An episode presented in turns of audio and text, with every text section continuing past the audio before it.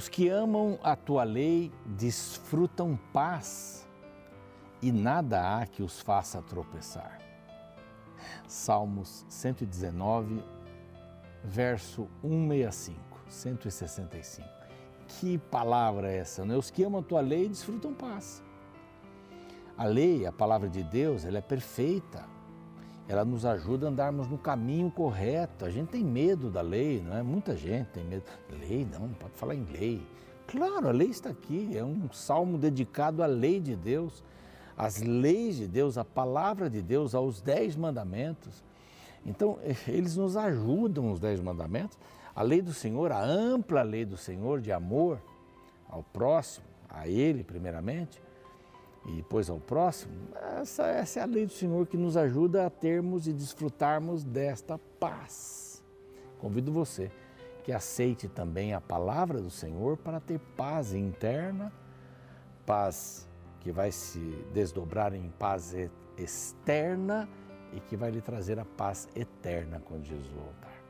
Este é o programa Reavivados por Sua Palavra, aqui da TV Novo Tempo, e nós estamos muito felizes em receber você aqui e você permitir que entremos na sua casa, no seu escritório, aí junto com você, indo com o seu carro, através é, do Spotify, do Deezer. Então é muito importante que você tenha e esteja ligado com a palavra. Parabéns por isso. Às seis da manhã também, muita gente ligada aqui na TV, no NT Play e também no YouTube. Nós temos uma família ali no YouTube, quase 380 mil pessoas e pessoas interessadas na palavra de Deus. Muita gente manda mensagem, pede oração, ora por alguém, dá uma palavra de motivação. Vá também você se inscrever é, para fazer parte desta família. Reavivados por Sua Palavra, NT. Este é o oficial da Novo Tempo. Se inscreva, clique no sininho para ter as novidades, dê o seu like e compartilhe o programa copiando o link. Eu tenho certeza que vai ser uma bênção muito grande. Nós queremos agradecer aos Anjos da Esperança porque eles nos propiciam é, lhe, lhe dar este material gratuitamente.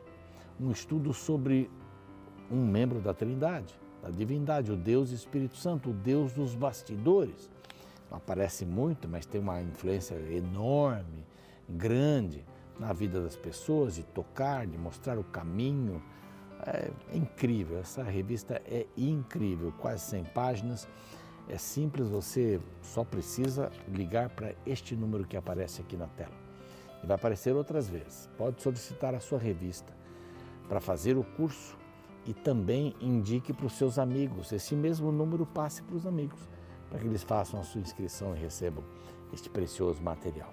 Bom, queremos dizer que nós somos fãs dos anjos da esperança, das anjas e dos anjinhos, porque eles nos apoiam para que esses programas cheguem até você, os cursos bíblicos, as mídias sociais, eh, o rádio, a TV, em português e espanhol para todo mundo. Que Deus abençoe você com as suas doações. Quer se tornar um anjo? Aí, este número aqui que aparece agora é só ligar e você vai ter as informações. Bom, nós vimos primeiro sobre o santuário, aliás, o tabernáculo, eu estou falando santuário, mas é o tabernáculo santíssimo, santo, a sua estrutura, os móveis. Agora nós vamos sair do tabernáculo e vamos falar das coisas que ficam por fora ali que são muito importantes. O capítulo 38 vai falar sobre o altar do holocausto, a bacia de bronze que continha água, o átrio reposteiro são ah, as partes externas para que você fique conhecendo isso. É uma repetição aqui do capítulo 27 de Êxodo, nós já vimos, vamos rever porque agora Moisés está falando. A gente vai para um rápido intervalo e volta já já.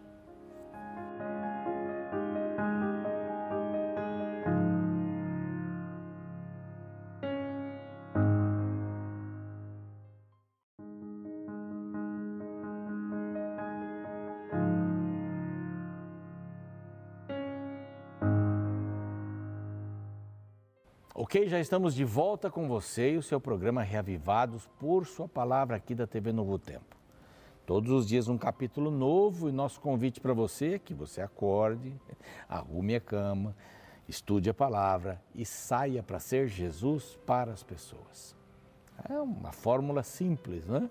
Mas se você não pode estudar de manhã, estude mais tarde, mas estude a palavra de Deus. Nós vimos lá no 36 a cobertura do tabernáculo, vimos no 37 os equipamentos, os utensílios que iriam dentro do tabernáculo, no Santo e no Santíssimo, e agora no 38 nós vamos ver sobre os, os utensílios, as peças que vão fora ali do tabernáculo, na parte do átrio. Isso é muito interessante. Nós temos aqui uma imagem, e eu já falei dessa imagem para vocês. É, nós temos aqui uma planta, esta planta aqui embaixo, pequena, não sei se dá para dar um zoom, se não dá para entender também. Aqui nós encontramos alguns elementos. O Santo Santíssimo é o tabernáculo. Em volta nós temos eh, esses muros, na realidade não são muros, são tecido também, é, vamos falar sobre eles aqui. Temos o altar do sacrifício, a bacia para a lavagem e a entrada também. Então são esses elementos. Olhando aqui é, mais em cima, você consegue ver esses elementos aqui fora, dois deles aparecendo. Vamos falar sobre o sacerdote no próximo capítulo, eu acho que é isso mesmo, no próximo capítulo, as vestes dos sacerdotes no 38. Mas muito bem, a primeira coisa que Moisés menciona, está no capítulo 27, estamos repetindo aqui, portanto, o altar do holocausto. Vou falar um pouquinho sobre ele porque, porque é muito importante. Era a primeira coisa que o pecador encontrava, o altar de, para o holocausto. Aqui era feito o sacrifício. O animal era levado ali. No livro de Levíticos, nós vamos entender mais sobre todos os tipos de oferta. Mas basicamente o animal era levado ali diante de um sacerdote, os pecados eram confessados é, sobre este animal e ele era queimado. Uma parte sua era queimada, então ali outra parte ficava é, é, com a gordura e tal também queimada, o seu, o seu pelo, o seu couro né, em outro lugar, assim por diante. São detalhes que nós vamos ver ali em Levíticos, mas o pecador tinha essa entrada e o sangue do animal era derramado nessas ombreiras que havia ali nos quatro cantos, iam para um recipiente, um reservatório, isso depois era descarregado é, lá dentro do templo, lá dentro do tabernáculo, né? Templo não. Mas fez também altar de holocausto, diz aqui, de madeira de acácia, mesma coisa. Cinco côvados era o comprimento, dá um dois metros e meio, mais ou menos, por dois metros e meio, era quadrado, por uns dois metros e vinte de altura, e para chegar até ele havia um, uma pequena subida. Não era escada, era uma pequena subida. É, dos quatro cantos fez levantar-se quatro chifres, os quais, chifres, dos quais formavam uma peça só, e os cobriu de bronze, diferente dos outros que estavam internamente é, no tabernáculo, estes dois de fora eram de bronze.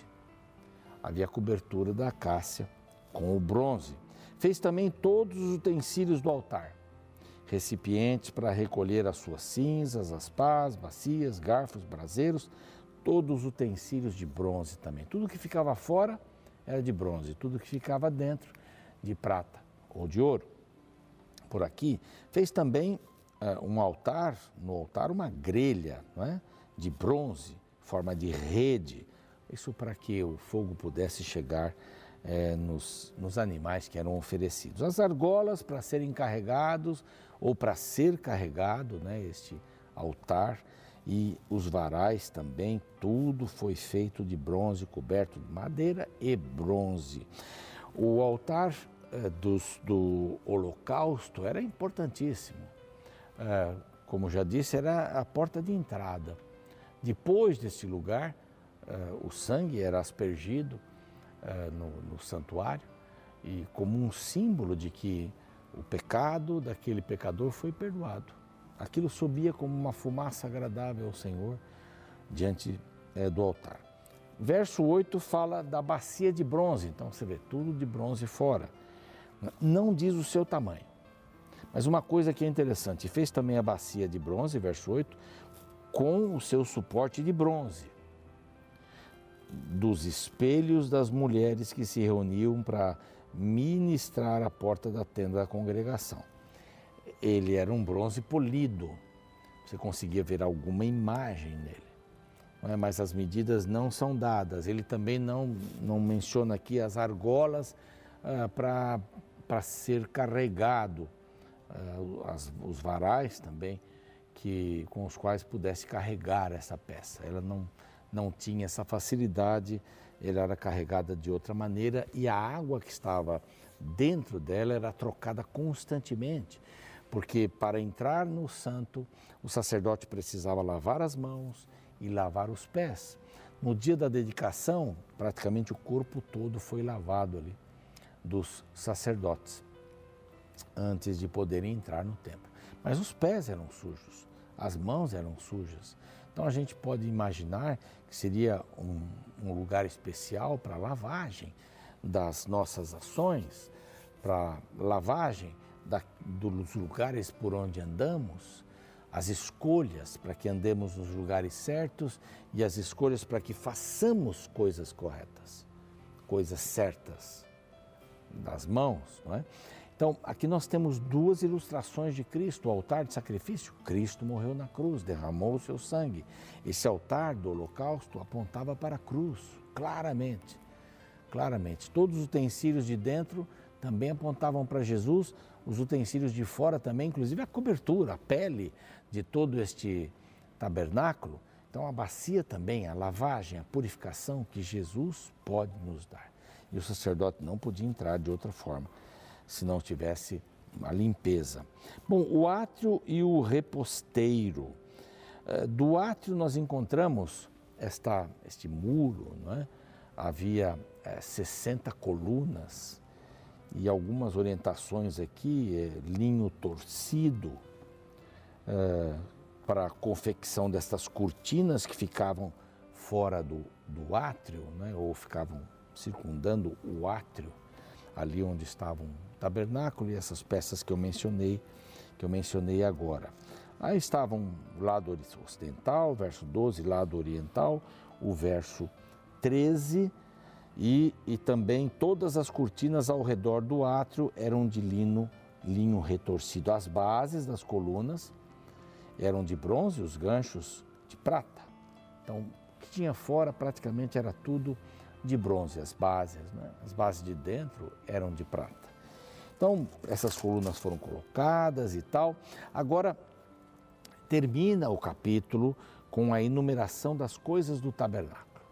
Falamos da estrutura no 36, do conteúdo do tabernáculo no 37, no 38 a gente fala sobre as coisas que ficavam fora, o altar do holocausto, a pia com a água não é? de bronze, para a lavagem, para a purificação, e termina enumerando as coisas da seguinte maneira: Eis, esta é a enumeração das coisas para o tabernáculo, a saber, o tabernáculo do testemunho. Segundo, por ordem de Moisés, foram contadas para o serviço dos levitas por intermédio de Tamar, filho do sacerdote Arão. Então, fez Bezaleel da tribo de Judá, verso 22, tudo que o Senhor ordenara é, para Moisés. Então, Moisés passa para eles, e por isso nós estamos repetindo aqui essas questões. Deus fala para Moisés, os primeiros 40 dias, Moisés fala para o povo, os segundos 40 dias, e aqui Beleze faz tudo conforme ordenara Moisés, e com ele a Oliabe da tribo de Dan, mestre de obra, desenhista, bordador, de carmesim, linho, todo o ouro empregado na obra, uma tonelada. Uma tonelada de ouro, eu já mencionei isso. Toda a prata usada, e aqui fala em ciclos e tal, mas uma tonelada usada de ouro para o santuário. Que coisa impressionante. Isso tudo saiu dos próprios hebreus que pediram para os egípcios ao saírem do Egito e eles então deram para o Senhor. A prata, tinha mais prata, três toneladas e meia, incríveis três toneladas e meia. Elas faziam parte das bases é, praticamente não havia nada enterrado na areia. Essas bases que eram grandes e pesadas, elas suportavam as colunas que recebiam ali as cortinas, era todo feito de, de, de material, cortina ou de tecido, linho retorcido ou de peles de animais, tingidas ou não, decoradas, bordadas. Então, três toneladas e meio. Bom, e, e, e aí vai. Uh, vamos ver mais aqui. O bronze, o bronze, ele fala aqui dos, uh, dos colchetes e tal, mas vamos pular aqui, o 29. O bronze da oferta foram duas toneladas e meia.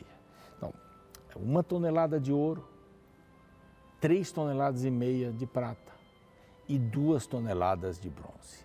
É muita coisa e tudo isso foi uma doação. Então, essas bases todas foram mencionadas e aqui termina o capítulo 38, dando esta visão de tantas coisas que foram usadas para a honra e glória de Deus. Deus é o dono da prata, do ouro. Esse material eles tiraram do Egito quando saíram de lá, pediram e as pessoas deram. E eles acabaram dando isso para Deus também. E eles traziam tantas coisas que Moisés teve que mandar parar. Para, para, para não precisamos mais nada disso. E um desafio bastante grande, né? É, um templo suntuoso e nada do que façamos aqui na terra poderá substituir este tabernáculo ou o tabernáculo de uh, do filho de Moisés, Salomão, do filho de Davi, Salomão, e outros tantos que foram recuperados lá na frente também, nada disso. Porque essas coisas hoje não têm mais o valor que tinham naquele tempo. Hoje, as pedras preciosas, o ouro, a prata, eh, são as nossas decisões para Deus. Porque o tabernáculo vive dentro de nós. Cristo é o tabernáculo. Cristo é o cordeiro, Cristo é o sacerdote. Cristo é o sumo sacerdote. Cristo derramou o seu sangue. Cristo nos purifica com a água, ele é o pão, ele é a luz. Todos esses elementos desembocam em Cristo para saber. E amanhã nós vamos ver é, a veste dos sacerdotes, estamos já terminando. Terminando isso, nós vamos ver os utensílios, todos que foram feitos, ainda no 39 e o 40. Vai nos falar que Deus mandou Moisés levantar o tabernáculo e, e depois ele é levantado, ele é inaugurado e uma nuvem cobre o tabernáculo e depois Deus pede que eles saiam e continuem continuam a sua viagem. Eu queria orar com você, pontuando justamente isso. Se Deus é dono de todas as coisas, que nós possamos dar a Ele o melhor de nós, que não tenhamos nenhum medo de buscá-lo e de vê-lo como o sacrifício, o maior sacrifício feito, o sangue derramado, o sumo sacerdote nós temos um sumo sacerdote que pode se compadecer das, dos nossos pecados, dos nossos erros. Vamos orar, Pai querido. Nós te agradecemos porque Jesus é esse altar do holocausto. Jesus é esta pia da lavagem, da purificação. Jesus é essa proteção da nossa vida. E nós te agradecemos por tudo que ele representa daquilo que foi o santuário que na realidade era uma representação e simbolismo dele mesmo. E hoje nós podemos chegar a ele diretamente como nosso sumo sacerdote, sem nenhum empecilho, através da oração como incenso suave que sobe. Ajuda-nos a entendermos essa relação contigo, Pai. Em nome de Jesus. Amém. O programa segue, eu fico por aqui. Amanhã a gente se vê com o capítulo 39. O santuário do Antigo Testamento tinha como uma das suas principais funções a de ilustrar de forma lúdica o plano da salvação da raça humana. Cada detalhe da construção, cada símbolo da cerimônia, tudo apontava para um aspecto da redenção. Logo que o adorador chegava no lugar no qual o santuário se encontrava, uma das primeiras lições era ensinada através do primeiro altar que se encontrava no pátio. A abertura do capítulo 38 de Êxodo descreve a construção deste móvel em detalhes.